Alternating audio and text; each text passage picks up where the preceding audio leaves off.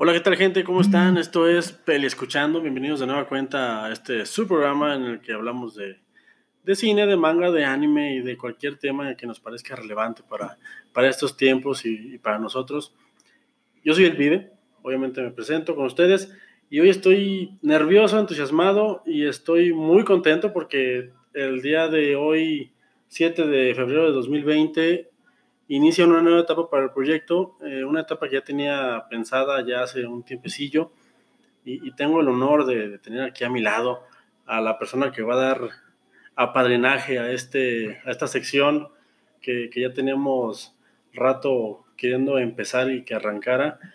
Y eh, es una persona que yo puedo decir que es un gran ser humano, es prácticamente mi cuñado, si bien no es hermano de sangre de mi esposa, a la cual amo mucho, es, es, de su, es su mejor amigo, entonces como su hermano y yo, yo lo considero parte de la familia aquí en, en esta tu casa, hermano, y es nada más y nada menos que Omar Cas. Omar, ¿cómo estás? Hola, Pide, muy bien, muchas gracias. Gracias por el espacio, por la invitación y por el honor de, de apadrinar esta sección y pues por todo lo que acabo de escuchar. No, no, pues gracias a ti. De hecho, te, te lo voy a confesar, te dijo hace ratito fuera de, del aire. Uh -huh. Es mi, primer, mi primera incursión como, como entrevista tal cual. Entonces sí te voy a agradecer un poquito la paciencia y te agradezco, por supuesto, que te animes a hacer este experimento conmigo porque he tratado de darle el enfoque al, al proyecto de, de abrir la conversación. Y a ti desde que te conozco, desde que conozco a mi esposa, pues tienes mucho que aportarle a la misma. Entonces me, parece muy, muy necesario, me parece muy interesante y me parece muy, muy importante lo, lo que tú tienes que decir al, al, a la sociedad, no solo de Aguascalientes, sino de toda la República y, por qué no, a nivel global. Es un tema de, de gran relevancia. Y me gustaría que, para empezar, pues obviamente te presentaras con la, con la audiencia de, de Peli Escuchando. Ah, sí, buenas noches a todos. Este, soy Omar Ocas y pues el tema que se va a tratar esta noche es de bastante interés y pues para mí es muy nutritivo tanto hablarlo porque yo creo que cada vez que tocas un tema te enriqueces porque lo ves o lo escuchas de una perspectiva diferente, entonces siempre es enriquecedor tocar estos temas, sobre todo los temas que todavía en nuestro estado son algo tabú. Completamente y de acuerdo. Este, pues en este caso me, me, es bastante grato que aquí Pibe se atreviera a tocar este tema delicado y sen, bueno, sen, algo sensible para algunos oídos, pero pues poco a poco se va a, abriendo la, el oído y la mente para recibirlos y para sobre todo generar un cambio, porque todos somos agentes de cambio. Y a, en estas plataformas pues todavía es algo muy noble que se puede aprovechar todavía de las redes sociales donde se pueden enviar mensajes y creo que siempre que dices algo hay alguien que lo escucha y necesitaba escucharlo y que sobre todo le pueda dar una solución o una opción para algo que, que tal vez esa persona esté necesitando escuchar y que aquí se trata de alguna manera muy relajada y muy este, respetuosa sobre todo y pues pues adelante. Sí, me, encanta tu, tu seguridad al, al, hablar porque es este, interesante o, o, es más bien, me facilita mucho a mí el trabajo a la hora de entrevistarte y ciertamente tienes razón, o sea, es un tema todavía tabú, estamos hablando de que estamos en el 2020 uh -huh. y para la gente que a lo mejor todavía no capta de qué estamos hablando, aquí mi, mi hermano Omar es parte de la comunidad LGBT, lo dije correctamente. LGBTI. es, es, es, propiamente gay, homosexual, ¿cuál es el término correcto? Mm, pues mira, oh, no, no, es como muy, ah. muy uh, siempre como tener etiquetas, pero dentro de esto, sí, sí, pues sí, hay una manera de decirlo como muy light y muy coloquial que es pues gay, ¿no?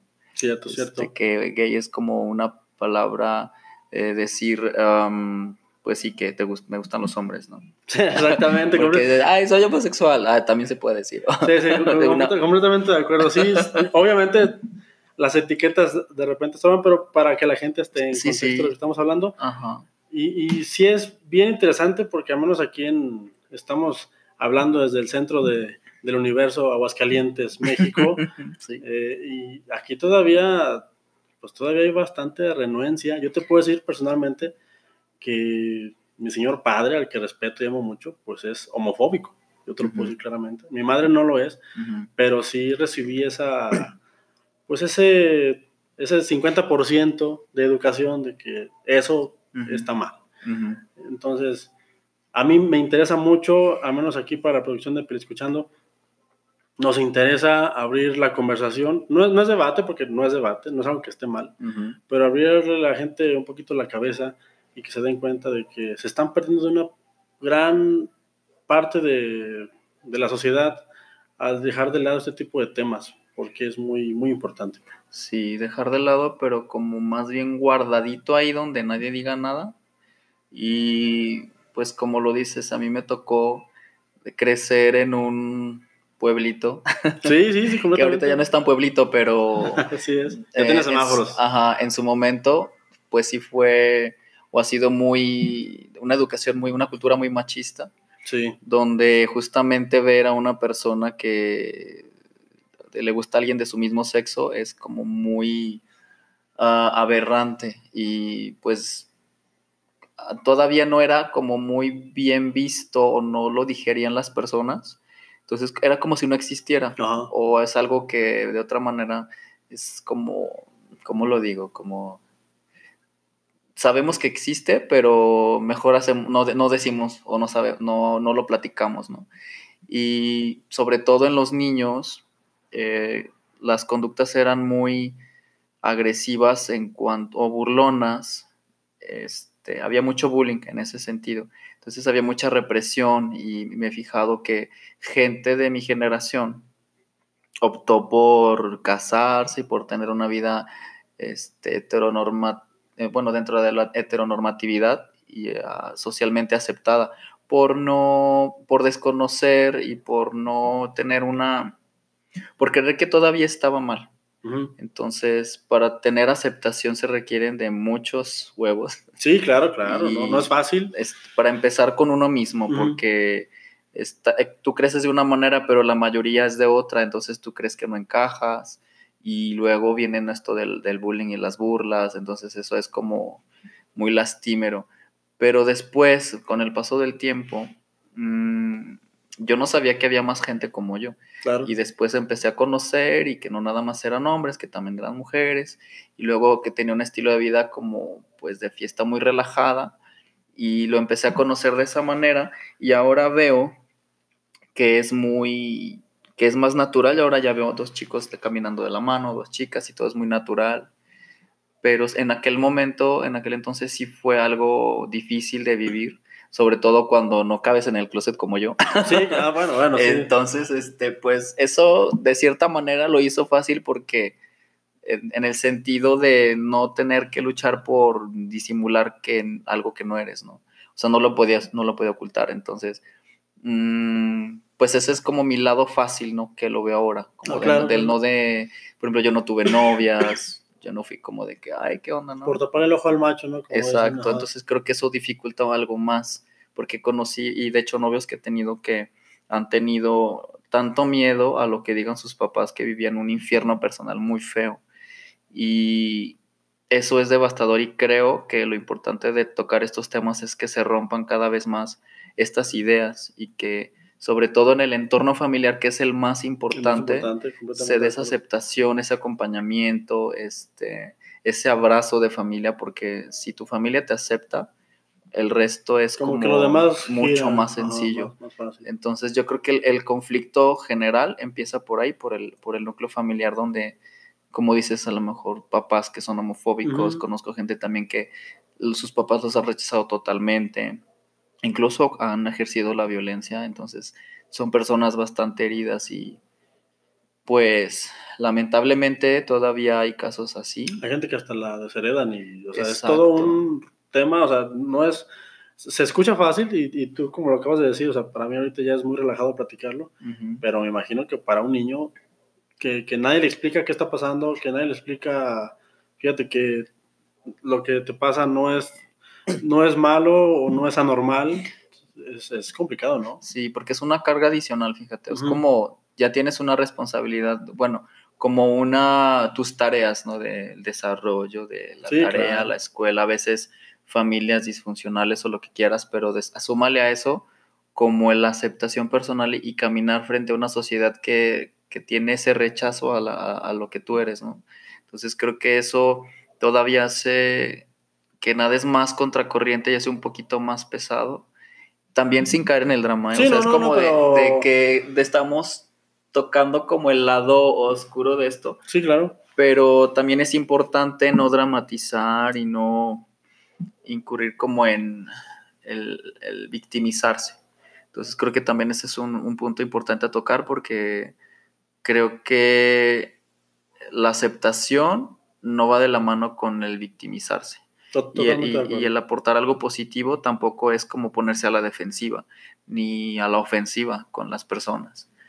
Entonces... Sí, sí, pues porque, por ejemplo, o sea, ciertamente de entrada pues ya es difícil desarrollarse y crecer. Pero obviamente si, como dices tú, súper bien dicho, eh, el hecho de crecer en un contexto del macho mexicano bragado y del ranchero y que tiene que tener muchas mujeres y pues sí, sí te agrega no más carga porque pues a lo mejor tú lo vives de una manera y otro, otra persona lo vive de otra, pero sí es importante que se sepa que, a menos, eh, para mí es importante ese tipo de conversaciones porque porque yo, yo te lo puedo decir, yo como mexicano, eh, güero, heterosexual, hombre, pues no vivo, no vivo la realidad que tú vives, obviamente. O sea, yo te puedo decir, ay, pues es que es un problema menor, mm. porque pues yo veo que no hay tanta discriminación, pero no es lo mismo platicarlo desde mi perspectiva que desde la tuya que lo vivas en carne propia. Si yo te puedo decir, no, no pasa nada, pero que a lo mejor yo no me doy cuenta, o porque yo no me quiero dar cuenta de que vivo en un mundo más amplio del que estamos viviendo. ¿En, qué, ¿En qué lugar crees que, bueno, más bien, qué tanto crees que ha avanzado México, por ejemplo, en este avance de aceptación a, esta... Pues mira, sí ha dado ya pasos bastante importantes en la legislación. Ahí el tope está en el que respeten las, las, decisiones legales tomadas, ¿no? Eh, sobre todo nuestro estado, todavía hay una renuencia pero yo creo que el trabajo importante justamente lo hace quien hace su trabajo personal. Claro. Quien ha llegado a, a comprometerse con, con, ellos mismos y a nivel personal y después a nivel comunidad. De, de, tener esa empatía por hacer algo que le ayude a los demás, como es lo que se está haciendo ahora, o sea, es la visualización. Y en este caso, aunque no nos vemos, pero sí, pues estamos, ajá, estamos aportando ese granito de arena dando a, tocando ese tema. Entonces, yo creo que hay varios detalles que todavía están, porque todavía se, hay crímenes de homofobia que son disfrazados, que en realidad no son como en realidad los medios este, lo dicen. Y esto es la ventaja de, de un medio como este, que no hay, ajá, no están estas restricciones ni estas puliditas de noticias entonces, mm, creo que sí hay una realidad que todavía hay que indagar un poquito en lo que se nos... Em, en que yo creo que además de los medios también es platicar o, checar qué personas están a tu alrededor, las personas cercanas, tu familia, tus amigos, y, platicar con ellos y tener esa empatía, porque una cosa es leer las cosas, claro, pero lo más importante creo que es darte cuenta de tu entorno, cómo estás, cómo se vive, si tienes algún amigo, algún hermano, algún primo, sobrino, lo que tú quieras o sobrina. Em, platicar con ellos y si, si ya está esta aceptación, pues está súper padre. Y si no, es ir contagiando, ¿no? O sea, a lo mejor expandiendo eh, los horizontes para con otras personas que pudieran estar pasando por situaciones así y, y platicar con ellos, porque siempre son va a haber algún tema, alguna situación de, discriminación o de duda o de una situación emocional que puede este, romper la burbuja, porque mucha gente vive justamente así, en una zonita de confort, en una burbuja de a veces de sufrimiento o de hermetismo, de puede ser que la persona pues tenga una un estilo de vida llevadero pero restringido, reprimido. Entonces, con, con el diálogo empático y respetuoso, se pueden romper esas burbujas y así se puede expandir más fácil. Entonces yo creo que siempre que te dirijas a una persona que, tengas como esa empatía y esa inquietud, siempre hacerlo con el respeto y con la mente abierta. Totalmente de acuerdo.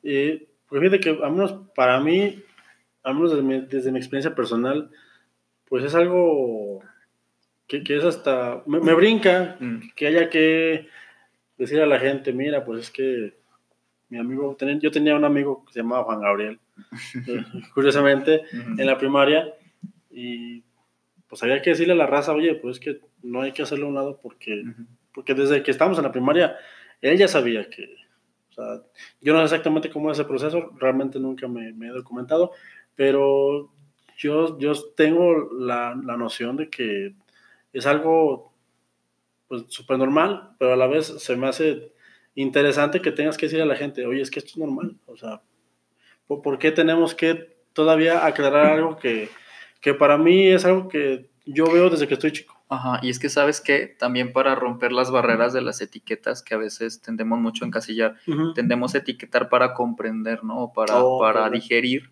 una real, la realidad. Entonces yo creo que mm, para romper esto, te digo que se requiere como de un trabajo de introspección, de, de aceptación. Pa- Para ti como tal, ¿qué fue lo más difícil? O sea, yo sé que tú ya te conocías, pero ¿cuál fue el primer paso que diste como para decir, ¿saben qué? Ya Yo creo bueno, que no me quiero... Yo creo que fue, o sea, primero aclararlo con mi familia, ¿no? Mm. O sea, de, de decir, a ver, estamos en el mismo canal. O sea, no era como de algo, no es algo que no sepan, pero este, Claro. pues está esto, soy así, me gusta esto y shalala. Pero yo creo que para mí, en lo personal, lo más pesado ha sido como el, el, el rechazo social, porque el hecho de salir a la calle y que haya mucha gente, este, pues con estos insultos. y ¿Todavía esta- este pasa bullying. eso? ¿Todavía? ¿O ya- Pues a mí no me ha pasado Ajá, ahora. ajá. Entonces, eso fue como en aquel entonces Sí, cuando, sí, sí. cuando estaba muy marcado, ¿no? Ahora ya no es como ya- ya no que pase, Ah. pero en aquel entonces sí fue para mí lo más difícil, yo creo, porque a veces no quería salir a la calle porque pues la gente decía cosas y, o las burlas, entonces mm, todo esto, de, de todas las, de todas las situaciones negativas que ocurren siempre es tomarle, trascenderlas tomando algo positivo, o sea, en qué lo puedo transformar yo, cómo puedo vivir este digiriendo esto, no, o sea, cómo lo voy a cómo voy a vivir con con este aprendizaje, Claro, o sea, verlo como sí. un aprendizaje, no como un golpe de la vida, como Sí, una, una mí, flagelación de por qué a mí, Ajá. o sea, no, o sea, ya lo viví, entonces ahora cómo voy a vivir después de esto, ¿no? es como decir que hago con mis fichas que me tocaron Exacto. jugar, ¿no? Entonces, esa tarea, yo creo que es que viene algo muy importante de que mm, viendo la discriminación es una parte, la aceptación pues es otra, pero también está dentro de la comunidad está algo muy extraño que también hay mucha homofobia interna de mucha mucho señalamiento de que si eres obvio, si eres pasivo, si eres o sea, hay gordito, una si no estás en un grupo, ajá, entonces falta todavía reforzar esa, esos lazos internos, como esa convivencia interna de quitarnos esos tabúes también. Yo creo que, y tengo esa idea de que mm, eh, sería más fácil o va a ser más fácil cuando mm, aceptarnos, bueno, tener aceptación social después de aceptarnos entre nosotros. Primero, aceptarme como persona. Luego, aceptar a, como la, como, a gente de la comunidad sin, justi- sin clasificar, sin señalar, sí, sobre todo sin discriminar, porque eso también es como, pues, ¿cómo voy a pedir que la, la, la, la sociedad res- me respete como comunidad si entre nosotros existe esa um, situación de discriminación Sí, sí. también? Y pues sí es algo Entonces el movimiento está todavía muy... ¿Ya está afianzado o todavía está en una etapa... Pues yo creo que todavía estamos dando pasos de aprendizaje, todavía estamos mm, queriendo alcanzar objetivos y se están haciendo cosas, porque dentro también de la comunidad y no quiere decir que, que sea lo peor y que todos seamos malos y que todos nos No, no, no, ataquemos, no, ¿no? no, Porque también hay personas muy valiosas que se toman en serio como este trabajo de hacer algo por los demás, de ayudar, de concientizar y de ponerse al frente de un grupo muy grande de personas, por ejemplo, el colectivo Ser Gay, que ha, que ha avanzado bastante también, Es que es de aquí estuvo de de aquí de Aguascalientes, um, ha estado al frente de la marcha del orgullo Y es gente que se ha puesto, que ha sido punta de flecha para abrirle la brecha a generaciones que ahora ya lo están disfrutando, que ahora Sí, claro, este, les tocaron manifestaciones muy pesadas, antes era súper pesado tan solo que te vieran con un hombre en la calle, entonces es muy valioso y, y yo respeto mucho a las personas que tienen el valor y los pantalones para ponerse en, en el enfrente de un grupo vulnerable de personas pero para recibir los catorrazos y hacer algo, ¿no? Sí, sí, sí, sí. Que van y se plantan y, y manifiestan y dialogan. Entonces, yo creo que siempre va a haber gente valiosa que aporte, que sean, yo los llamo agentes de cambio. Cierto. Entonces, nosotros lo estamos haciendo también. Tú, sobre todo, gracias por, por ofrecer este espacio No, no, para, el placer es todo mío. para que sea una plataforma también ah, y que las personas que estén escuchando esto y se identifiquen, yo creo que también estaría padre que interactuaran contigo Sí, para retroalimentar lo que se está diciendo, de eh, si hay alguien que necesita ayuda, si hay alguien que tiene una opinión respetuosa que, que ex- eh, expresar. Sí. Y pues si no, y si tienen algo que no sea tan positivo, yo creo que pudiera ser que mejor lo se abstuvieran. La pero- verdad, no, creo que de todo hay, sí, sí ¿no? tratamos de... Bueno, la idea es que sea con respeto todo, ¿verdad? Ajá. Pero sí se trata de, pues, de empujar esto porque a todos nos conviene, que, que todos podamos hacer libremente sin que nadie nos señale lo que queramos hacer. O sea, Sí. Si, si yo quiero, o sea, lo, lo que quieras, ponerme un disfraz de, de- ah, por ejemplo, yo que soy ñoño, disfraz de Darth Vader y salir por la calle que nadie me diga nada. O sea, Ajá. o sea, es, un, es un ejemplo muy burdo, pero, pero al menos es, es que es súper difícil el, el tema Y- que, que. Y es que sabes quién yo creo que es más vulnerable dentro de la comunidad, lejos como de nosotros gays Ujú. o las chicas les y esto, las personas trans, porque ello, ellas, este, bueno, ellos y ellas porque hay ambos, Sí, claro, claro. Pero sobre todo las chicas que son discriminadas por no tratarse como ellos, que la gente no se dirija a ellos, ellas como se sienten, de decirles por un nombre que no, con el que no se sienten cómodas, con la falta de fuente de trabajo, de tener que tener otras alternativas, y luego la agresión y el rechazo incluso de la misma comunidad es también a lo que te digo que me refiero Sí, sí, hay una o falta de sociedad en empatía, general, ¿no? Ajá, porque como a lo mejor hay, es algo un poquito más, este, cu- cuesta un poquito más de digerir para ciertas personas, por eso existe este rechazo, pero hay historias muy desgarradoras de, de personas trans. Est- Estaría chido que un día trajéramos a alguien. Sí, yo creo que sí, fíjate, este, y para que sobre todo lo escuchemos, escuchemos estos testimonios con respeto y con una intención de, de crecimiento también. Sí, claro, claro, de De- aprendizaje. Exacto, Sí. exacto. Y, y, por ejemplo, ahorita que ya está el movimiento afianzado, me acabas de comentar que está Ujú. ser gay Ujú. en Aguascalientes. ¿Cuál es el escalón a, a- a- a seguir? O sea, la meta ahorita próxima que quieren.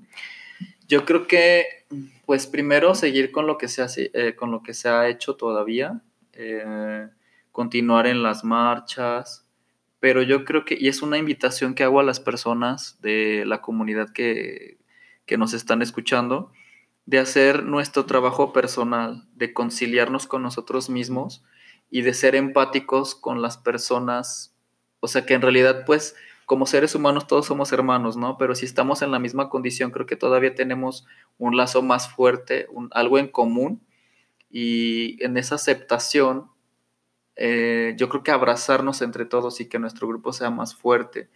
Y después de eso, yo creo que el siguiente paso, y para mí lo ideal sería romper las etiquetas de que solo, solamente soy un ser humano, Exactamente. este, tengo esta forma de amar, me gusta amar a esta persona, y, y punto, ¿no? O sea, a lo mejor no, no, no caer en la clasificación porque creo que eso es... Es lo que nos separa de repente, ¿no? Ah, que yo creo que sí. son- Ah, tú eres gay, tú eres les, Ah, tú eres ah, trans, tú eres no sé sí. qué, tú eres eh, hetero, y shalala. Yo creo que al final lo ideal sería como romper con estas barreras de etiquetar, pero yo creo que vamos muy bien, vamos para adelante, yo creo que no se ha dado un paso para atrás este, todavía como el romper el, como la, la, la existencia misma, ¿no? Es algo que no se puede hacer. Claro.